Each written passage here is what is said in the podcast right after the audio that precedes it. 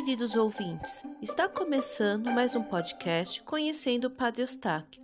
Juntos descobrimos detalhes da vida do missionário da saúde e da paz. Esta é uma produção audiovisual do Museu Padre Eustáquio de Poá, São Paulo, e foi uma solução criativa para aproximar nosso público com o museu neste período de quarentena. O episódio da Cascavel chamou muita atenção do nosso público, que está rendendo até hoje. Natural, porque este foi um dos primeiros relatos da prova de amor que o Beato tinha pelas pessoas, a ponto de arriscar sua própria vida para salvar o próximo. Vamos ouvir a opinião da Maria Lúcia, que nos mandou uma mensagem de áudio pelo WhatsApp. Lu, muito linda essa história. Cada vez mais eu quero seguir os passos do Padre Eustáquio. Nossa, ele foi exemplo mesmo, né? Um amor de pessoa, que nem você pensou arriscar a vida por uma outra pessoa, isso é amor. Nossa, tô cada vez mais encantada, cada história que eu escuto. Eu só vim escutar hoje no domingo, porque eu tô aqui quietinha, sozinha, na rede, escutando a minha historinha. Aí, por isso que eu tô mandando hoje o resultado, mas muito, muito boa mesmo. Deus abençoe vocês, tá? Por essa iniciativa tão linda. Beijo. Oi, Lu. A Miriam Gomes de Poá, São Paulo, também resumiu seu sentimento. Muito bonita a história e muito corajoso esse santo padre. Obrigada por mais uma sabedoria. E por fim, a Deise Oliveira Jordão, nossa fã declarada do podcast, também avaliou a postura do religioso. Linda história de fé e amor ao próximo, além da humildade do Padre Eustáquio é um lindo exemplo para todos nós.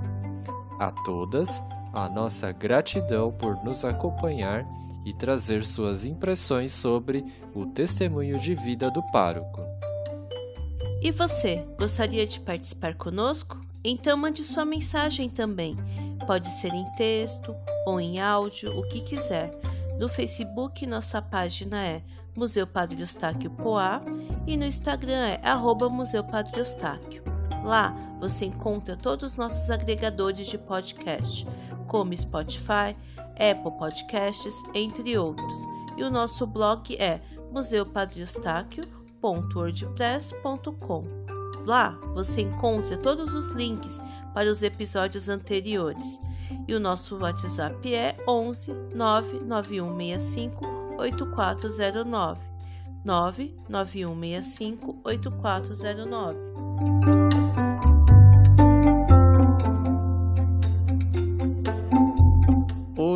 Chegamos ao 17º episódio.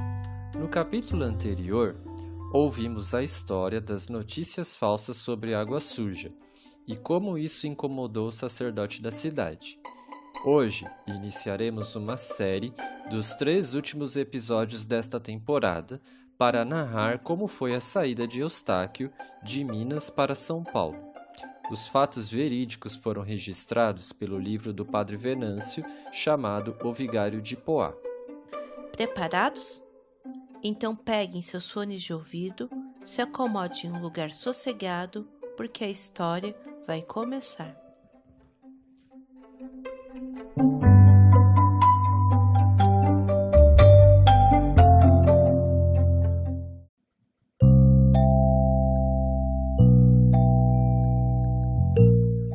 Fama de Padre Eustáquio começou a se espalhar. O religioso, dedicado aos pobres e enfermos, que deu demonstrações claras do tamanho do seu amor pelo povo de Deus, viu a comunidade de Água Suja e o seu entorno crescer. Para atender às necessidades das localidades vizinhas, adotou a prática pastoral de aplicar retiros espirituais e também as chamadas missões populares, convocando os fiéis a fazer aquilo que os discípulos de Jesus faziam: sair pelas ruas e visitar as famílias para evangelizar. Em paralelo a isso, também se preocupava com o bem-estar da população. A criação do jornal O Romeiro serviu para informar as pessoas sobre o que acontecia no Brasil e no mundo além de divulgar as ações da Igreja. Padre Eustáquio também assumiu a criação e o funcionamento dos colégios Dom Lustosa, em Patrocínio, e Regina Passes, em Araguari, o que mostra a preocupação com a educação das crianças e jovens. Toda essa dedicação chamou a atenção de Dom José Gaspar, arcebispo metropolitano de São Paulo. O bispo da capital paulista, com alguma frequência, ia a Araxá ver seus familiares e de lá visitava o santuário de Abadia, onde conheceu o padre Eustáquio. Dom José prometeu à congregação dos Sagrados Corações que criaria uma nova paróquia com características muito semelhantes às que ele vivia em Água Suja. A notícia da transferência de Padre Eustáquio correu aos povoados. As lideranças comunitárias decidiram se reunir para discutir o caso. Num ponto, todos concordavam. Ele não sairia dali. Mas como impedi-lo?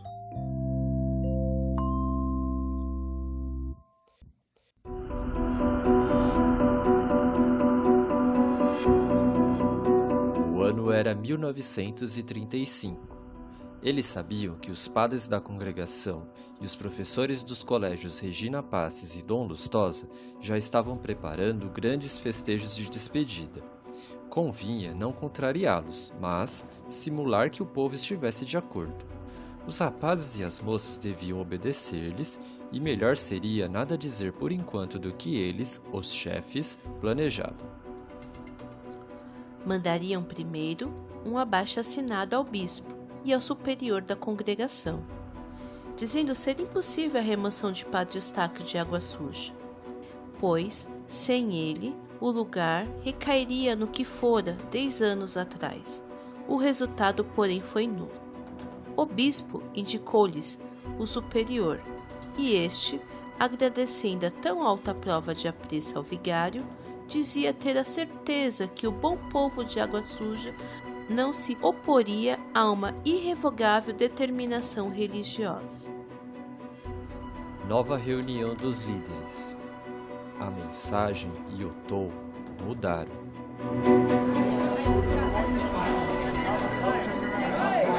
Todos concordaram que iriam se opor sim à decisão da igreja.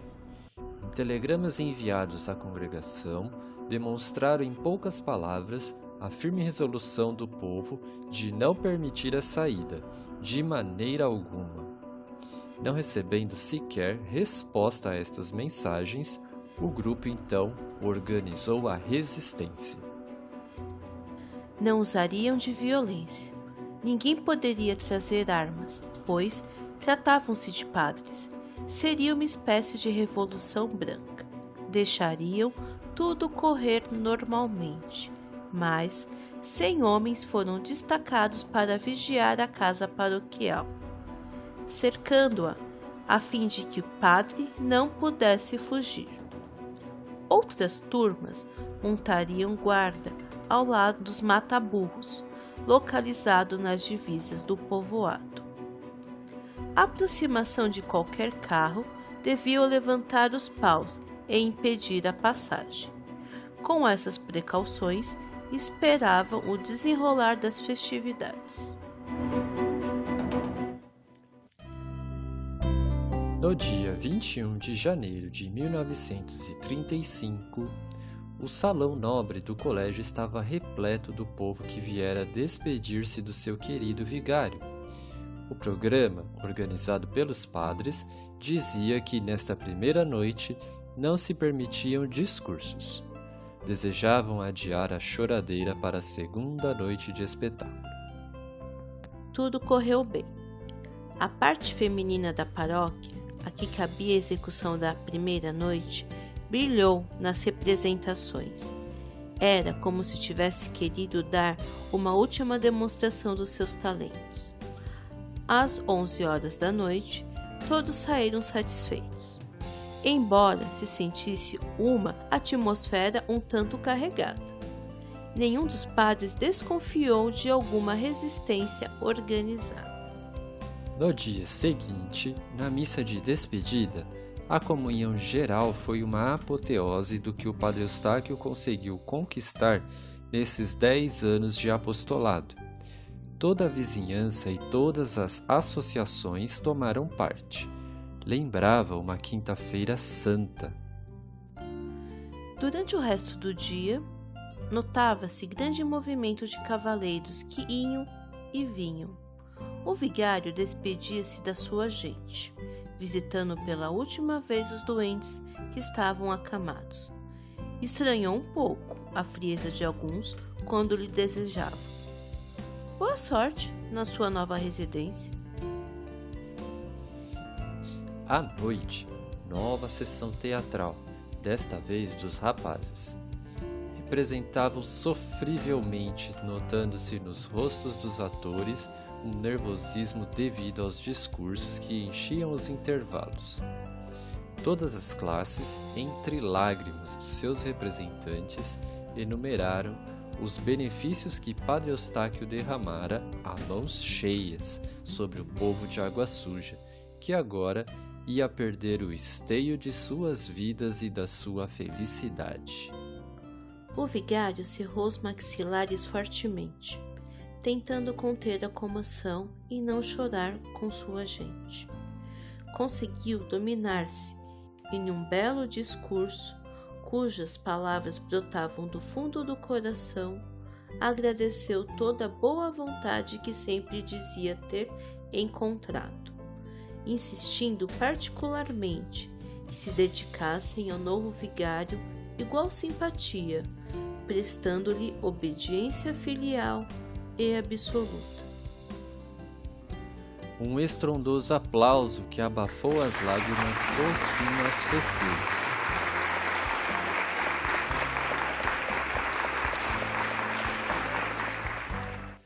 Rapidamente, o sacerdote, cercado por seus confrades, dirigiu-se à casa paroquial e nada perceberam de anormal. Entretanto, dois padres que demoraram no salão para colocar as coisas em ordem, notaram qualquer anormalidade. As mulheres e crianças haviam regressado às suas casas, mas os homens continuavam de pé, falando e fumando em grupos de três ou quatro em cada esquina. Boa noite! Os senhores não vão dormir ainda? Disse um dos padres. O suspense ficou no ar por alguns segundos. E o que será que aconteceu? Não perca os próximos episódios do podcast Conhecendo o Padre Eustáquio.